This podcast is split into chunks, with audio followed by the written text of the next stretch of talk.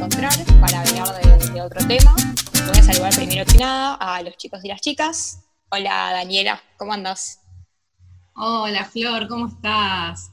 Eh, la verdad que, bueno, nuevamente feliz de estar acá con ustedes, eh, con esta muy interesante invitada que vamos a tener hoy, que ya, ya la vamos a presentar. Y, bueno, nada, esperando que vuelva a salir el sol y vuelva el calor también, ya estoy un poco cansada del frío, además de la cuarentena, pero, pero el frío tampoco me ayuda. Pero feliz de estar acá, así que empezando algo lindo nuevamente el día de hoy. Buenísimo, y como no dijo ningún nombre, ese es el pie para que entre yo, así que voy a irrumpir eh, en, este silencio de radio eh, para decir hola, mi nombre es Gaby, porque no me presentaron. Eh, y también para decir, si estás escuchando esto un día que no hace que no hace frío, también lo puedes escuchar igual y, nos y después pones en los comentarios de YouTube. Lo estoy escuchando un día que no hace frío. Vale, también. ¿Cómo andas, Dani? Bien, bien, gracias. ¿Y vos, Nico, cómo estás? Hola Dani, ¿cómo va? Bien, muy contento con un gran programa que, vamos a tener hoy. Y no sé, Flor, si querías darle el pie a, nuestra invitada para que se presente. Ah, bueno, bueno, lo hago yo. Bueno, nuestra invitada de hoy es Caro, que como siempre hacemos, eh, nos gusta que se presente ella misma. Hola, Caro, ¿cómo andas? Hola, buenas tardes, buenas tardes, ¿cómo están? Bueno, como dicen ustedes, si lo escuchan en la mañana o en la noche también lo pueden escuchar. Eh, es eh, atemporal y tenemos la suerte de quedar en la perpetuidad al mes digital. Así que muchas gracias por, por convocar este espacio, un placer hablar con ustedes. Eh, bueno, mi nombre completo es Carolina Buceta, soy psicóloga y soy parte de la fundación. Y es un placer conversar un ratito con ustedes acerca de las temáticas de diversidad y profundizar un poquito en función a discapacidad.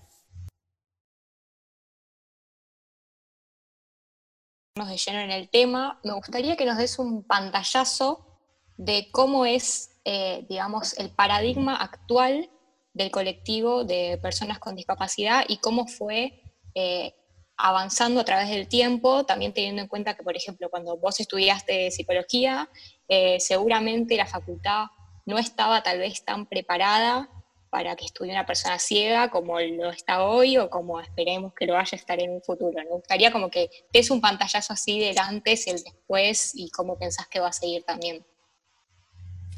Bueno, yo soy bastante grande, tengo voz de joven, pero lamento desilusionarles, tengo 46 años, así que bastante camino recorrido. Eh, haciendo un poco de historia, en la prehistoria las personas con discapacidad no éramos consideradas para nada, éramos improductivas, hasta incluso en algunas prácticas había eh, prácticas eugenésicas. A medida de que va pasando el tiempo, van surgiendo espacios, primero desde un movimiento más segregatorio, es decir, de poder construir espacios que son especialmente para personas con discapacidad, porque la mayoría de los lugares y los ámbitos no estaban preparados para recibirnos y no había accesibilidad de ningún tipo. Luego comenzó todo un camino y eh, comenzamos a vivir instancias de inclusión, ¿Qué quiere decir inclusión? Antes pasamos por la integración, porque hay un camino previo a esta inclusión en la que estamos viviendo hoy por hoy. La integración tiene que ver con que una persona pasa por procesos de rehabilitación donde, entre comillas, lo que tratan los profesionales y quienes te acompañan es de normalizarte, ese es el, término que podemos utilizar, que es más del modelo médico rehabilitador, que es un modelo anterior al, que estamos hoy por hoy nosotros transitando, y por el cual uno, si cumplía con las normas más estandarizadas, podía integrarse a un sistema ya encastrado, eh, armado, como ser, por ejemplo, la escuela o el mundo laboral, pero los cambios y los esfuerzos los tiene que hacer la persona con discapacidad. hoy por hoy estamos, perdona que te interrumpa, ¿de qué época estamos hablando este, cada uno de estos procesos? Y los procesos de exclusión total son la prehistoria, los procesos de segregación tienen que ver más con eh, una vez terminadas las guerras mundiales, porque hubo muchas personas que volvieron de la guerra con secuelas de discapacidad. Entonces era todo un caos para los diferentes estados tener tantas personas que no iban a producir nada. Por eso se empezaron a construir escuelas y eran las escuelas especiales, se comenzaban a armar los primeros talleres protegidos, que son lugares donde eh, trabajan personas con discapacidad, hacen actividades más mecanizadas con mucha supervisión. En líneas generales, a esos talleres asisten personas con discapacidad intelectual o con trastornos psiquiátricos más bien graves. Y eso fue como en los primeros pasos. Ahora en, este, en el contexto previo a la inclusión que estamos hablando de integración, eh, más o menos en los años 70, 60, 70, pero todavía hay mucho de esto. Ahora vamos a hablar un poquito de la diferencia entre integración e inclusión y nos vamos a dar cuenta que hay mucho disfraz de que hay inclusión en un montón de lugares, pero en realidad hay integración, porque todavía los, los sistemas de esos lugares donde nos vamos a incorporar no están actualizándose al nuevo paradigma. Un claro ejemplo es la educación, por ejemplo. La educación es bastante todavía eh, tomada desde una mirada más de integración que de inclusión. ¿Por qué? Porque la inclusión es otra cosa.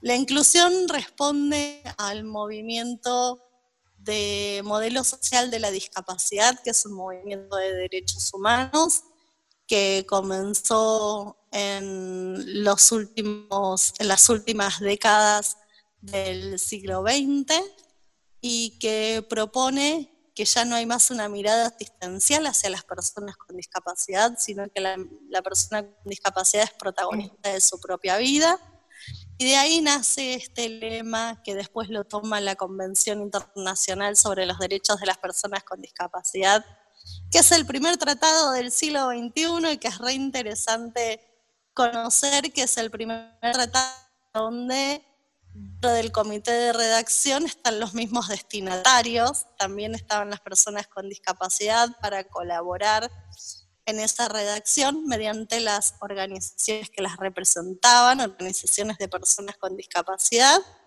El lema este de nada de nosotros sin nosotros marca un antes y un después donde las personas con discapacidad tomamos la rienda de nuestras propias vidas, tomamos nuestras decisiones y queremos tener eh, un trato absolutamente igualitario para ejercer nuestros derechos con, por supuesto, algunas medidas que no son especiales, son específicas, teniendo en cuenta los principios de equidad, es decir, de poder otorgarle a cada uno las necesidades que, que, le corresponden y que necesita, valga la redundancia, la redundancia para ejercer estos derechos. Y que lo interesante es que toda la planificación de cómo va van a hacer esos ejercicios, esos derechos, está eh, armado por la propia persona, porque antes en el modelo médico rehabilitador, los familiares y los profesionales que atendían a esa persona de, de todas las áreas eran quien decidían. Por ejemplo, no sé, no, solamente está capacitado para ir a la escuela una vez por semana en horario reducido. Ah. Eh, ese tipo de cosas, ¿no? Entonces, Em, o algunos modelos, por eso yo digo que algunas circunstancias, algunas situaciones son de integración más de inclusión, porque dice, sí, sí puede venir a la escuela, no hay problema, lo sentamos atrás de todo y bueno, vamos a ver qué capta, pero que esté con el resto. Claro. Sí, que tengo la memoria, Caro, de que cuando yo iba a la escuela, yo soy de los 80, 90 Y tengo la sensación que acá en Argentina por lo menos se hablaba así en esa época.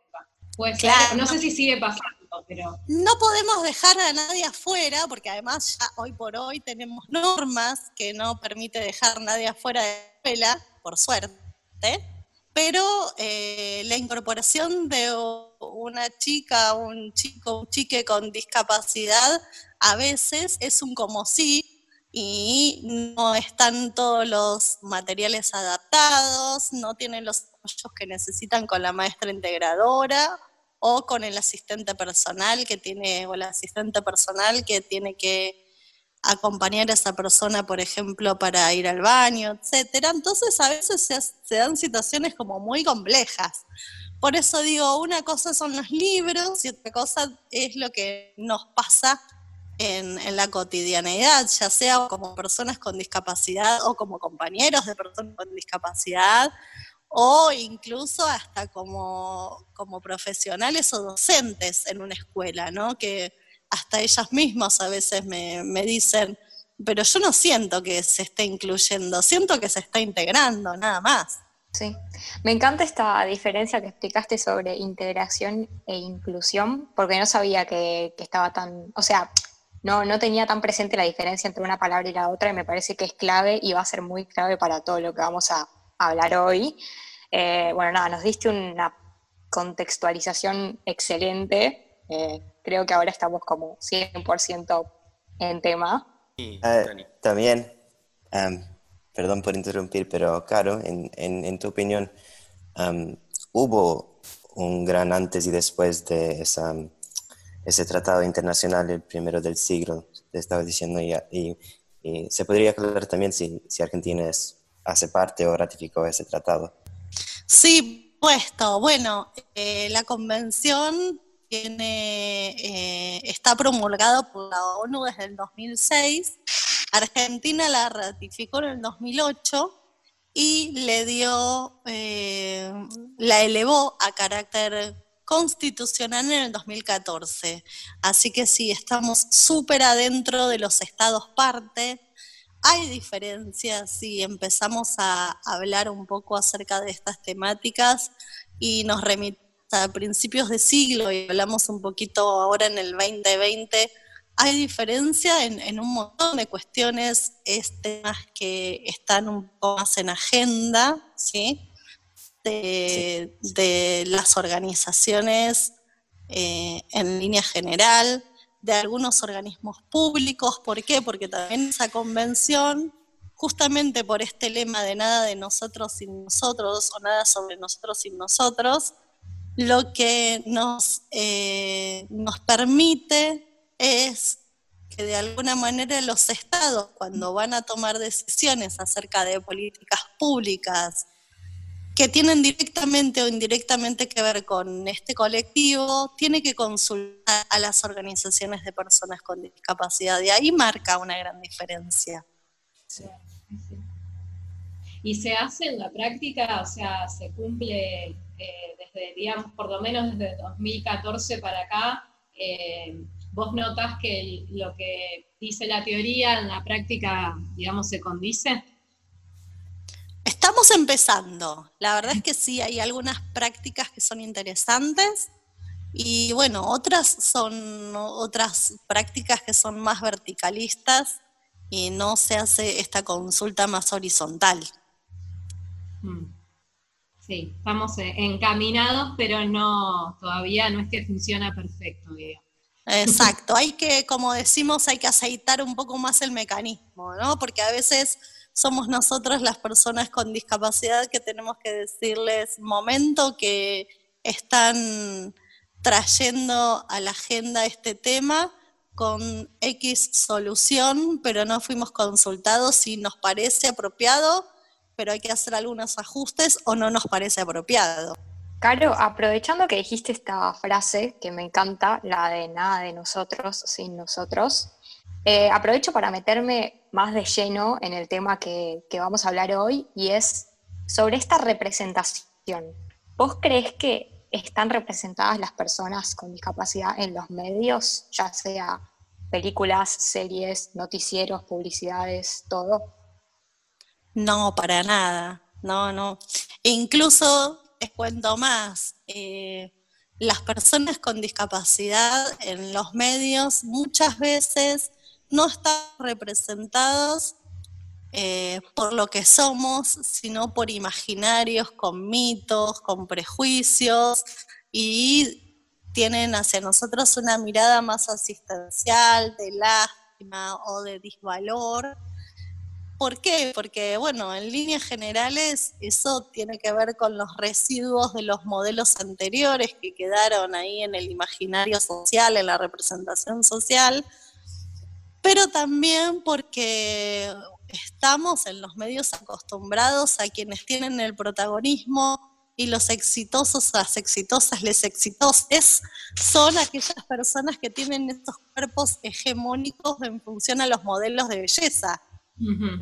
Em, entonces, piensen ustedes, por ejemplo, si nos metemos en la materia de la agenda feminista, que hay un montonazo de eh, mujeres que son muy grosas, que hablan del feminismo en los medios, pero en general son personas que, por ejemplo, que tienen buena dicción, que tienen un discurso fluido, entonces no se permite tampoco la incorporación no solo de otros modelos de belleza, de belleza sino también de otras formas de expresión.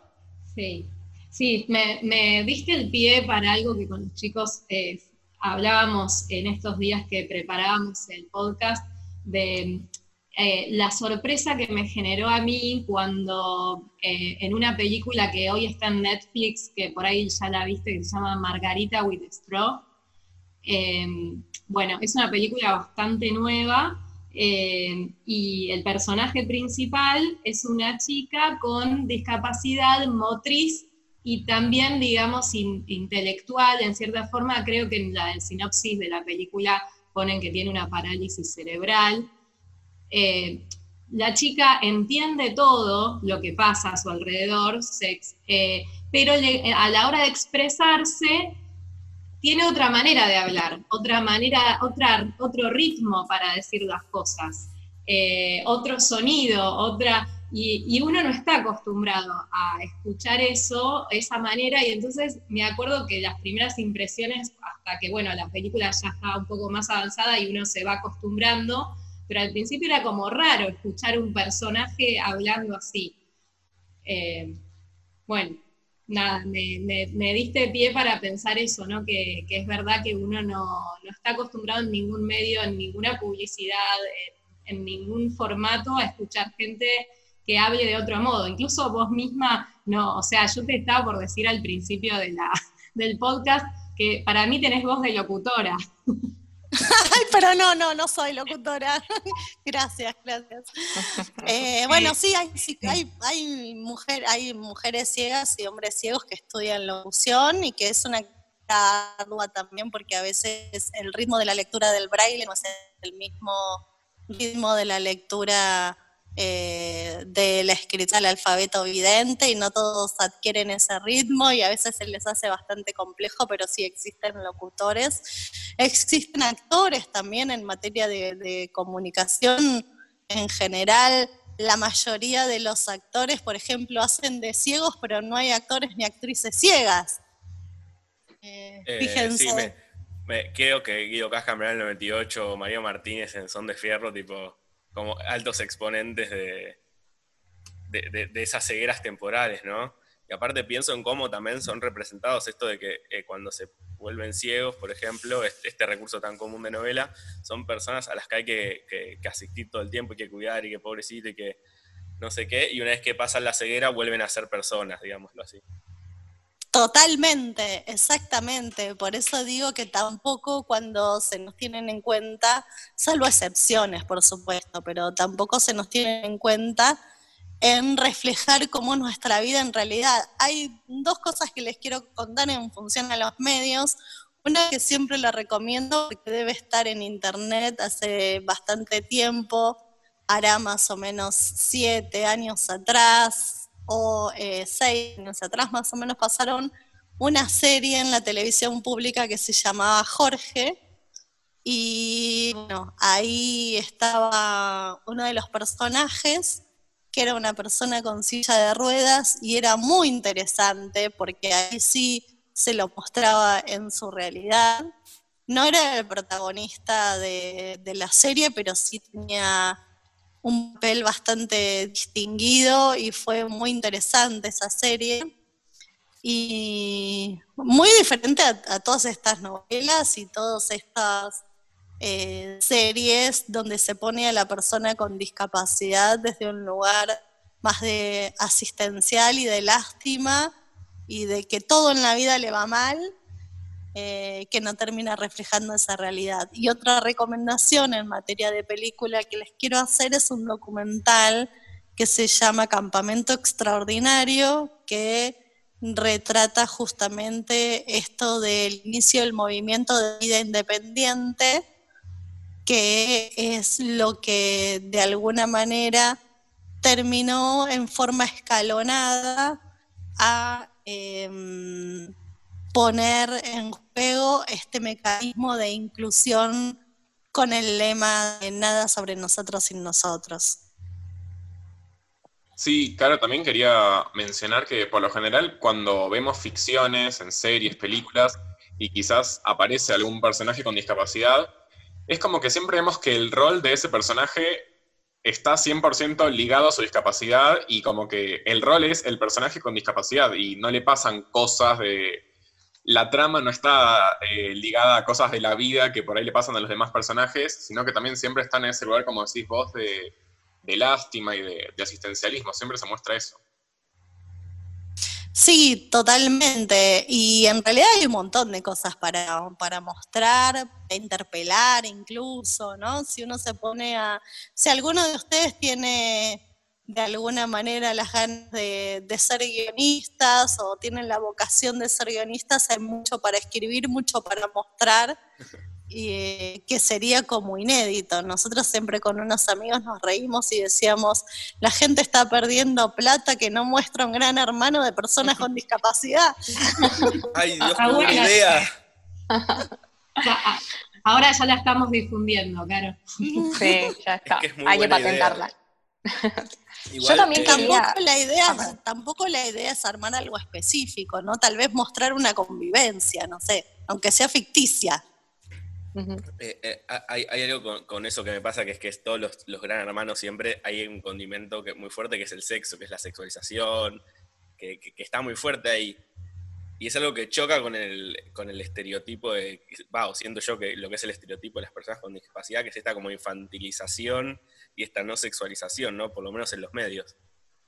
Totalmente, sí, sí, porque en realidad dentro de los estereotipos o los prejuicios que hay hacia las personas con discapacidad, se cree que somos personas asexuadas o al revés, que tenemos una sexualidad totalmente descontrolada y no hacemos otra cosa de que estar con una persona y con otra y no sabemos ni lo que hacemos ni con quién estamos. Eh, entonces, eh, tomar también el, retrato de, lo que es la realidad de una persona con discapacidad en perspectiva de derechos sexuales y reproductivos también es muy interesante, porque, bueno, un poco para contarles, eh, yo trabajo mucho en lo que es estos derechos sexuales y reproductivos, en acceso a los métodos anticonceptivos, en todo lo que tiene que ver con situaciones de, eh, de si las diferentes temáticas están o no están en formatos accesibles para que se pueda tener esa información que se necesita, que es veraz, que es científica, etcétera, en tener una, una ESI en las escuelas con perspectiva de género y discapacidad, justamente para que se borren esos estereotipos que no son reales. Sí, se entiende, porque uno también por ahí necesita eh, la, información, ¿no? No solamente del tema género, sino también de, cómo cuidarse y prevenirse de enfermedades sexuales o del embarazo, sino también de, cómo eh, tratar a alguien con una con un tipo de, discapacidad o con otro, y, parece que sí estaría bueno en general que, pudiera incluirse. Eh, eh, Caro, yo te quería hacer una pregunta con esto que hablabas de, que trabajas en derechos sexuales y reproductivos. Em, el otro día em, estábamos mirando con Fior que vimos un, hilo de Twitter relacionado que nos pareció muy interesante. Fior, después si querés decir algo también al respecto, em, sobre el tema trabajo sexual como servicio para las personas con discapacidad. ¿Vos tenés alguna postura al respecto? Te, pongo en un aprieto hablando, o sea, eh, preguntándote sobre este tema, porque sé que es como que tiene también una relación con la cuestión de, los derechos de los trabajadores sexuales y este, este reclamo que hacen de, legalizar eh, y, sus funciones, digamos, ¿no? Para, ¿Para qué sirven a la sociedad? ¿Vos cómo lo ves en relación a las personas con discapacidad? bueno, yo no tengo, no tengo ningún problema en, en, del, del tema, no me pones en ningún aprieto. Eh, también debe ser que no me pones en, no pones en ningún aprieto en, decir mi opinión porque todavía no la tengo tan formada, la sigo teniendo en construcción.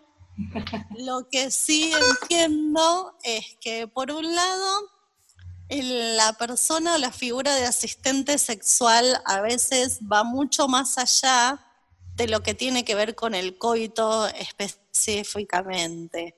Muchas veces el asistente sexual orienta, muchas veces el asistente social, eh, sexual trata de trabajar con la persona, cómo, cómo puede tener los actos autoeróticos y a veces sí, es cierto, como se ve en la película Seis sesiones de sexo, que el asistente sexual llega al, coito con, la persona en cuestión. A mí me parece que todo lo que sea ampliación de derechos eh, está buenísimo eh, sí entiendo que hay un, roce en cuanto a lo que tiene que ver con esto de qué hacer, legalizar, no legalizar el trabajo sexual. Sabemos que muchas mujeres son trabajadoras sexuales por necesidad y no por elección y eso tiene que ver con una desigualdad en las posibilidades en materia de, género que es estructural y que hace a toda la sociedad. Y bueno, por eso digo mm, que, también a mí me crea cierta dificultad tener una postura, sí me gusta hablarlo, porque a medida de que lo voy hablando, voy de alguna manera incorporando algunas aristas, conversándolos con otras personas que no estoy teniendo en cuenta y no me siento en condiciones de decir, es, no, sí me siento en condiciones de eh, de conversarlo, de debatirlo, y me parece que es obligación de toda la sociedad debatir este tema.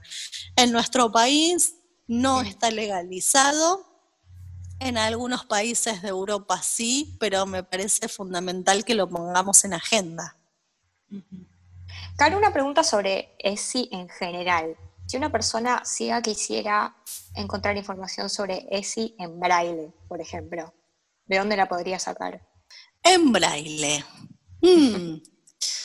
bueno, en braille creo que no hay casi nada, porque mm, también ahora estamos en una, mm, digamos, en una sociedad bastante digital, por lo cual, por lo cual yo te diría que la mayoría de los adolescentes eh, o chicas que están en la primaria eh, prefieren el material digitalizado. Deberían leer braille. Yo ahí tengo una postura muy, ¿cómo decirlo?, intransigente.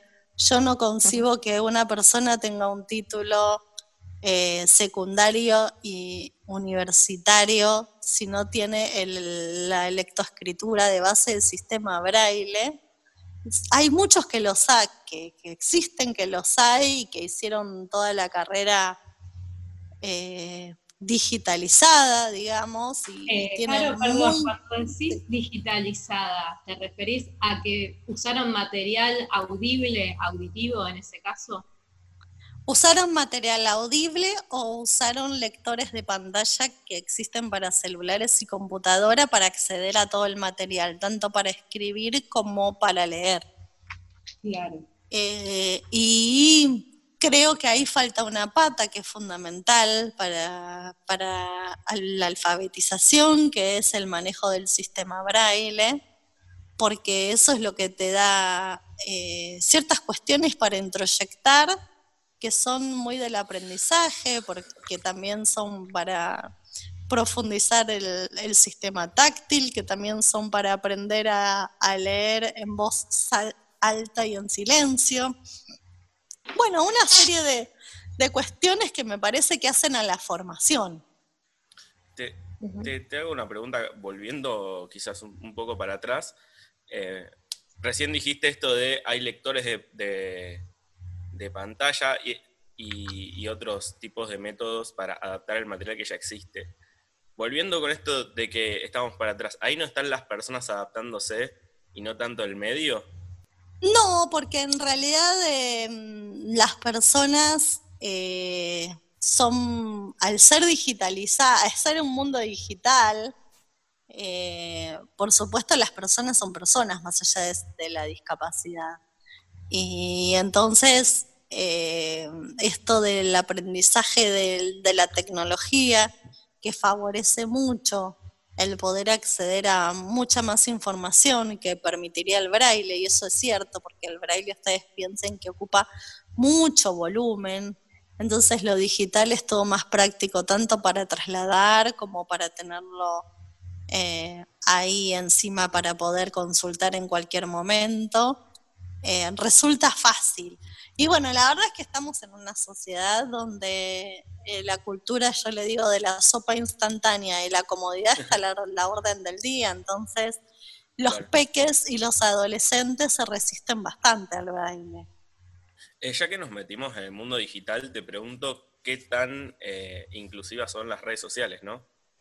Algo que me parece que es súper fundamental, que es el, el modo de encontrar información que tenemos los millennials y centennials, por lo menos. Total, ni hablar. Sí, sí, sí, son accesibles, son accesibles, podés usar WhatsApp, podés usar eh, WhatsApp con lector de pantalla en el celular. El WhatsApp web no es muy accesible, que digamos es usable, pero no accesible, usable, perdón. Facebook, Twitter eh, e Instagram es accesible más Facebook y Twitter que Instagram, porque Instagram tiene una cultura mucho más gráfica en su esencia y para que pueda ser utilizado con, toda la accesibilidad y podamos acceder a toda la información, siempre más allá de los progresos de la tecnología que a veces nos permite el propio gestor de, o la interfaz de Facebook y Twitter de describir las fotos, es importante que nos acostumbremos a describir las fotos que subimos en las redes. Eh, ¿Podés desarrollarnos un poquito más eso para los que no tenemos ni idea y queremos ser más inclusivos a la hora de comunicarnos?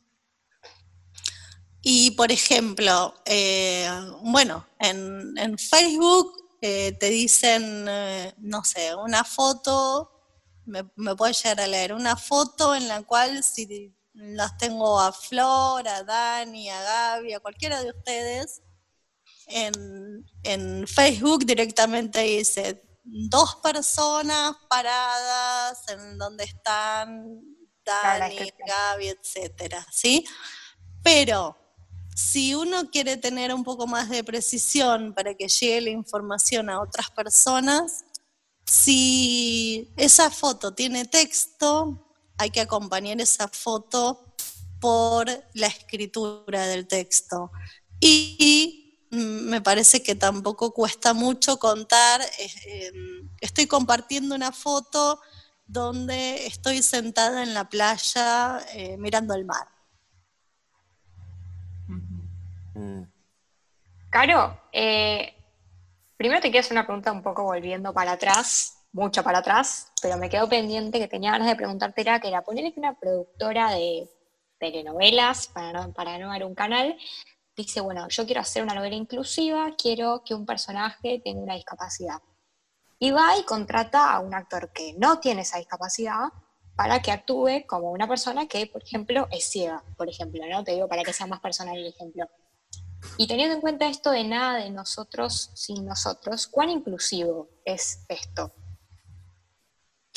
Si, el actor nos ha pasado, de hecho yo también estoy en la comisión directiva de la Biblioteca Argentina para Ciegos, y nos ha pasado que actores de obras de teatro nos han venido a conocer y han venido a hacernos preguntas acerca de cómo vivimos nuestra vida, cómo son los obstáculos que tenemos, cuáles son las vivencias que tenemos en función de esos obstáculos.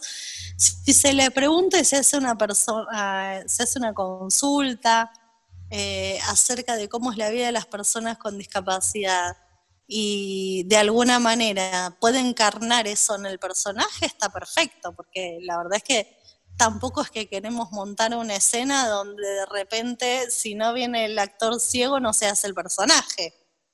Eh, eso más que inclusión sería negocio.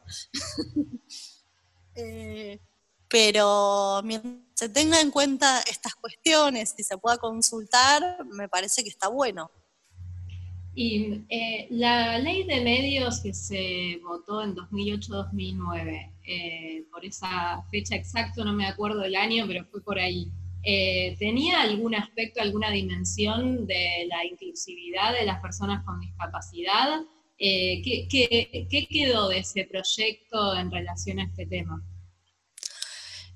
La perspectiva de discapacidad que tiene esa ley es que eh, obliga a los medios de comunicación a tener audiodescripción y subtítulos en la programación. Eh, explico un poco de qué se trata. La audiodescripción es poder describir en audio escenas que no tienen diálogo. ¿sí? que solo son movimientos o música.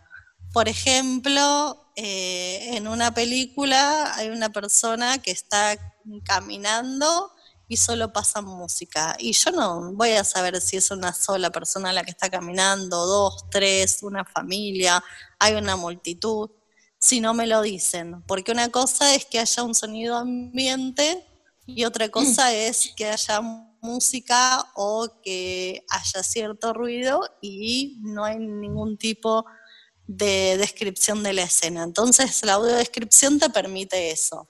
Tampoco hay que abusar de la audiodescripción porque a veces sucede que vos escuchás que cierran la puerta enojados, o sea, te das cuenta por el sonido y a veces la audiodescripción te dice, cerró una puerta. Y sí, obvio que cerró la puerta. en mi época dirían chocolate por la noticia. eh, perdón, eh, quiero contarte, te cuento el resto también, que queremos estrenar una sección en el podcast que es como ronda de preguntas que no nos queramos, que no nos queremos ir sin preguntar. Es un nombre muy largo, lo estamos repensando, pero nada, son estas preguntas como que nos quedan ahí colgadas que queremos preguntarte. Así que nada, por ejemplo, Daniel, si quiere arrancar estrenando esta Bueno, bueno, empiezo entonces. claro, ¿cómo podríamos hacer este podcast más accesible en, en tu opinión? ¡Wow! Muy grosso. bueno, eh, me parece que lo interesante es que estamos hablando como un lenguaje simple y, más allá de que está buenísimo, porque entiendo que también sobre todas las cosas está dirigido a jóvenes, eh, eso es, está bueno, aunque no esté dirigido a jóvenes, también es interesante que tratemos de hablar muy sencillo como lo estamos haciendo ahora, con un diálogo eh, bueno, no sé, el ámbito científico, que, los científicos lo dejen para cuando hablan entre ellos, ¿no? Pero que tengamos ese hábito de, poder hablar simple para que podamos entendernos entre todos.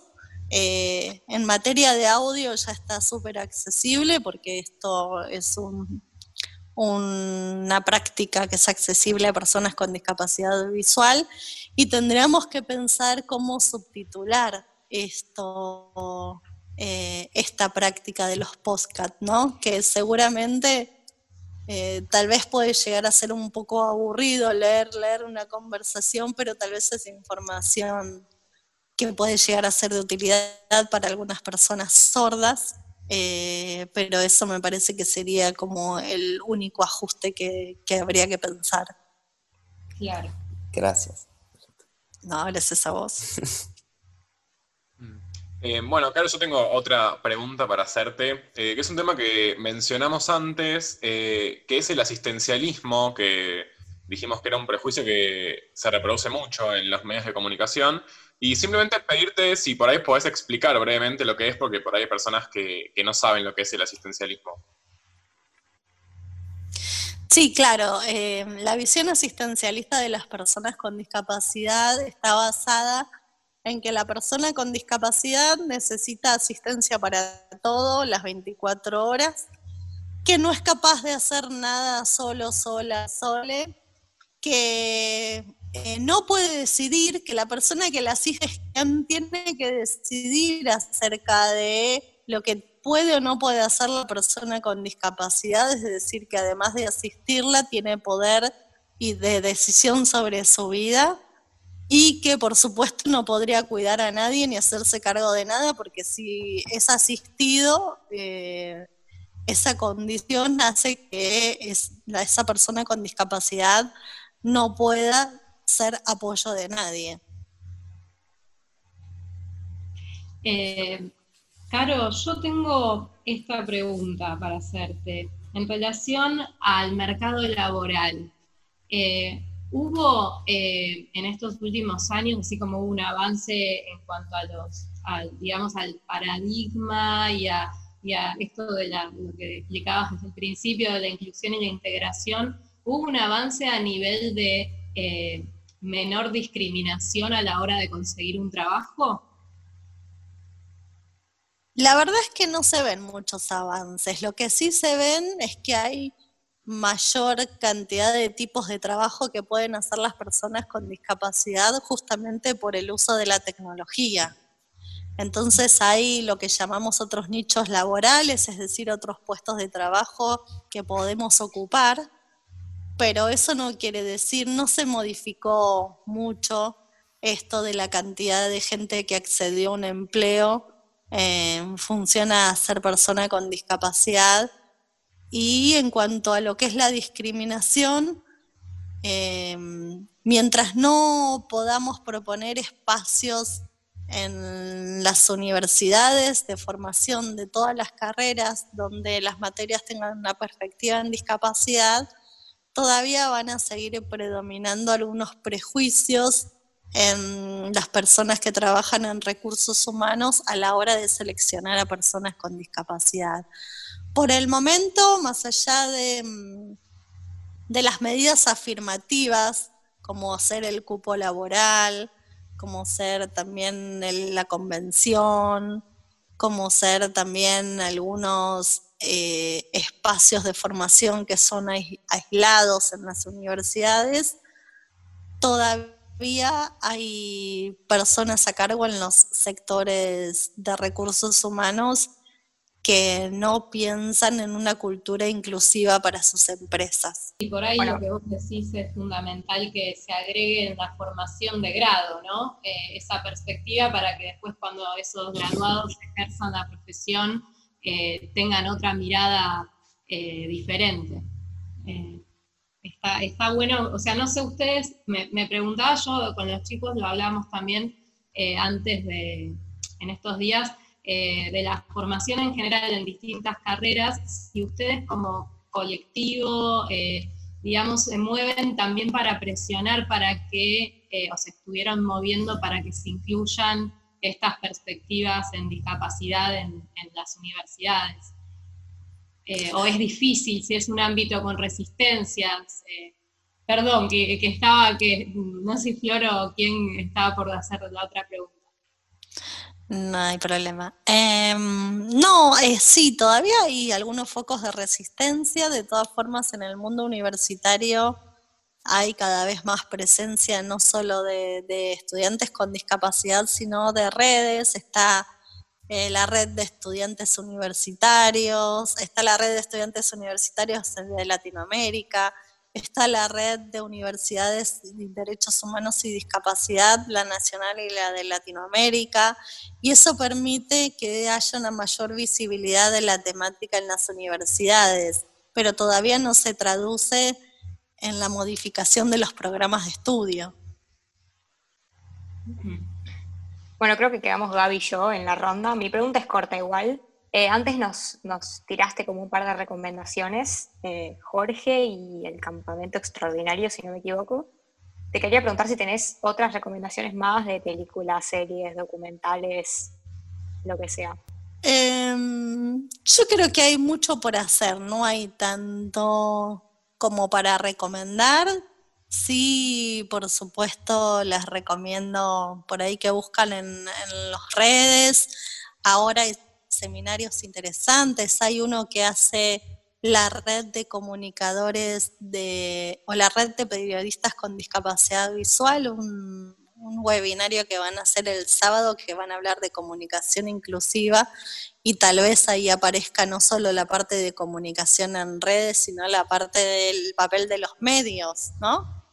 Que es fundamental eh, la recomendación que me hicieron ustedes de Margarita no, la vi, así que me, la voy a apuntar para verla este fin de semana. Sí, aparte, perdóname, Caro, yo me paso interrumpiéndote lo que decís, pero quiero, quiero agregarte algo para que también lo sepa la gente cuando escuche el podcast, que eh, en esa película, además de que está esta chica protagonista con esta parálisis cerebral y motriz, también aparece otra chica ciega, eh, y son como dos protagonistas en realidad de la película. Eh, ella por ahí, la, chica ciega, no tanto, pero, pero cumple un rol fundamental porque además la película te presenta la, una mirada no heteronormativa sobre el tema sexualidad y te muestra a los personajes cómo viven su sexualidad y el enamoramiento y, y bueno, y una mirada muy abierta, digamos,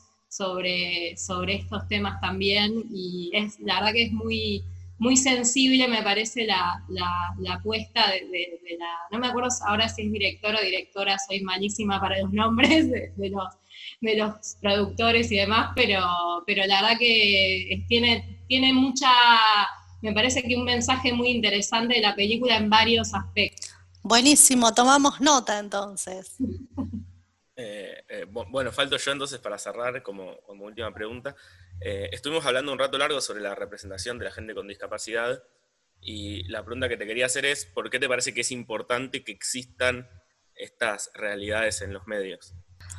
Porque marca más que, a ver, siempre por supuesto las ficciones sabemos que son ficciones y están fuera de la realidad pero en realidad como muchas de las ficciones se muestran como, realidad y estas no lo son, me parece que es como que se están desaprovechando las posibilidades de que el papel que tienen los medios de comunicación de mostrar algo que sea interesante para toda la sociedad para ir derribando estas barreras actitudinales de las falsas creencias, de los prejuicios, y se están perdiendo esa oportunidad y además este, mostrar vidas jugosas, porque no todas las, personas con discapacidad tienen una vida desgraciada, ¿no?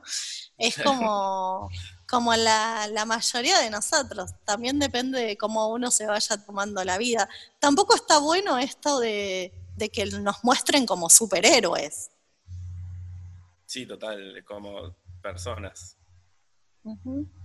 Personas eh. que nos pasan cosas, entre las cuales lo que nos pasa, mucho de lo que nos pasa tiene que ver con las barreras y esto de hacer consciente este tipo de barreras que existen en, en el medio en general, en los diferentes ámbitos, Me parece que va a enriquecer la sociedad para que puedan dar cuenta de eso. Sobre todo porque piensen, eh, hoy, esta semana y la anterior estoy mucho con este ejemplo, porque lo estuve conversando en, varias, eh, en varios lugares y me parece que es fundamental. Los baños accesibles. Los baños accesibles están pensados para personas con discapacidad. Sin embargo, los baños accesibles son mucho más cómodos para personas con sobrepeso, mucho más cómodos por la forma para apoyarse y todo para las personas con, de la tercera edad, mucho más cómodos para que mujeres, varones y no binarias puedan eh, cambiarle los pañales a sus hijos, mucho más cómodos por un montón de cosas. Lo mismo las camillas ginecológicas que son accesibles. No es solo para que lo usen las personas o las mujeres usuarias de silla de ruedas, son mucho más cómodas para todas las mujeres. Sí, claro. Bueno, eh, tuvimos unas discusiones muy largas sobre los baños, que evidentemente va a ser un tema de podcast, porque e, es un tema que discutimos, pero no te das una idea de lo que discutimos sobre si tiene que ser de, un género de los dos, que los baños con discapacidad no tienen género, de eso también hablamos. los baños para personas con discapacidad no tienen género, eso también discutimos un montón, pero nos estamos quedando sin tiempo, así que te queríamos agradecer tu tiempo, la verdad, eh, que, es increíble lo claro que hablas. Eh, tenemos en el honor también de que, de que Caro le cuenta a la gente, es parte de la comisión directiva de la fundación, así que tenemos la suerte de que constantemente no, nos está brindando su sabiduría. Eh, eh, si, si, nos querés pasar tus redes o por dónde te pueden encontrar la gente. Cómo no, bueno, muchas gracias a ustedes por la oportunidad que me dan de conversar con ustedes y que esto llegue a, otras casas, otros lugares, otros hospitales donde, donde escuchen el podcast. Bueno, mis redes son, me pueden buscar como Carolina Buceta, mi apellido es Belarga U C E. Tengo Facebook, tengo Twitter, el Instagram es leak.carolina.73 y bueno, ahí publico un poquito de todo. la mayoría de las cosas tiene que ver con cuestiones referidas a, temáticas o de mi profesión o de discapacidad o bueno, de diversos temas. Como yo soy bastante diversa en mi enfoque, van a encontrar un poquito de todo. Buenísimo. Nico, ¿pasás las de las nuestras? Sí, tenemos nuestras redes también, nos pueden encontrar en Facebook, que es Encontrarse en la Diversidad, Instagram y Twitter, arroba fundencontrarse, la página web en ladiversidad.org.ar y el mail info arroba en ladiversidad.org.ar. Ay, puedo pasar mi e-box, que me olvidé, como es nuevo. Por supuesto, por supuesto. también Carolina Uceta, es un e-box que ahí subo algunos programas que hago en una radio por internet que se llaman Psicocultura. Ah, bueno, este no es tu primer podcast. Nos sentíamos especiales. bueno, hasta la semana que viene.